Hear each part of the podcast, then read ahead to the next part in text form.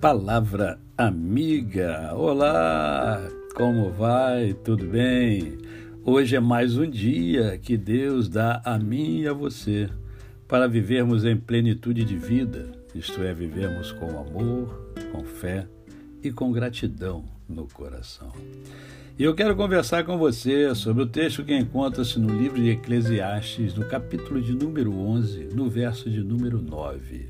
Diz assim: Alegra-te, jovem, na tua juventude, e recreie-se o teu coração nos dias da tua mocidade. Anda pelos caminhos que satisfazem ao teu coração e agradam aos seus olhos. Sabe, porém, que de todas essas coisas Deus te pedirá contas. Afasta, pois, do teu coração o desgosto e remove da tua carne a dor, porque a juventude e a primavera da vida são vaidade.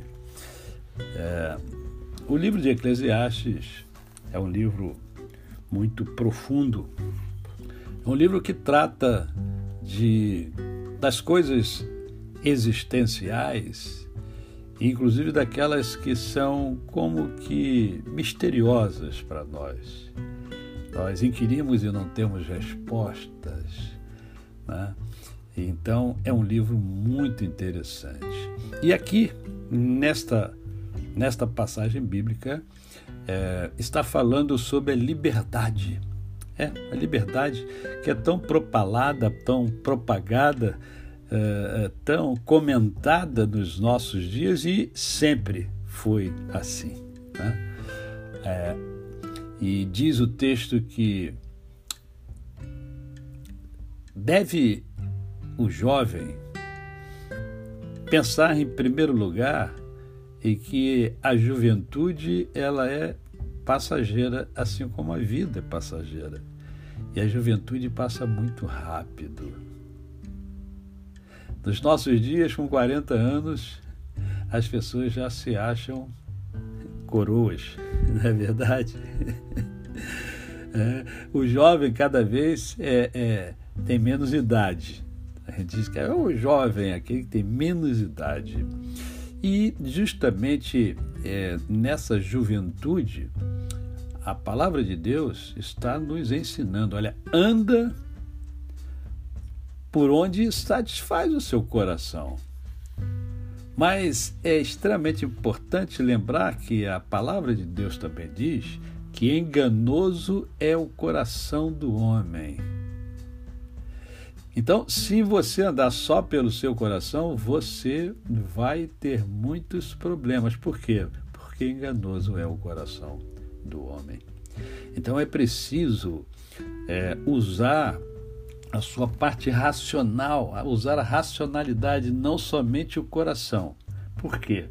Porque além de enganoso ser o coração do homem, o homem também é enganador. O homem, muitos homens se aproveitam, por exemplo, daquele que vai só pelo coração, ele percebe isso e ele então usa de estratégias para atingir o seu coração e enganar você. Outra coisa, nem tudo que agrada aos olhos é bom para você. Por exemplo, quem tem diabetes não pode comer doce, né? Não deve comer doce. A não ser doce feito especificamente para o diabético. Mas se o diabético ele olha assim um, um pudim de leite condensado, aquele pudim lindo, maravilhoso. E os olhos veem, os olhos desejam. E você sabe que os olhos desejam. Mas você sabe também que não deve comer daquele pudim. Então, nem tudo que agrada aos olhos é bom para você.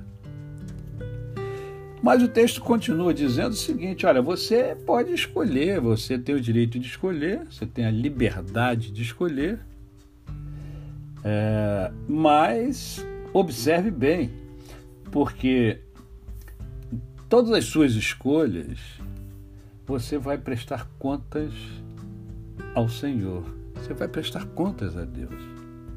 Isto é, você vai apresentar o relatório da sua vida a Deus, suas atitudes, suas escolhas, suas realizações, enfim.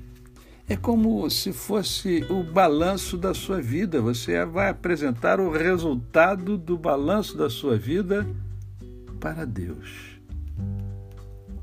E a pergunta que eu faço hoje é a seguinte: como é que está o seu balanço?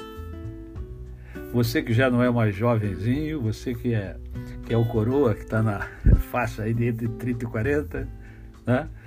Você que já tem mais idade, você que é idoso como eu, como é que está o seu balanço para apresentar a Deus?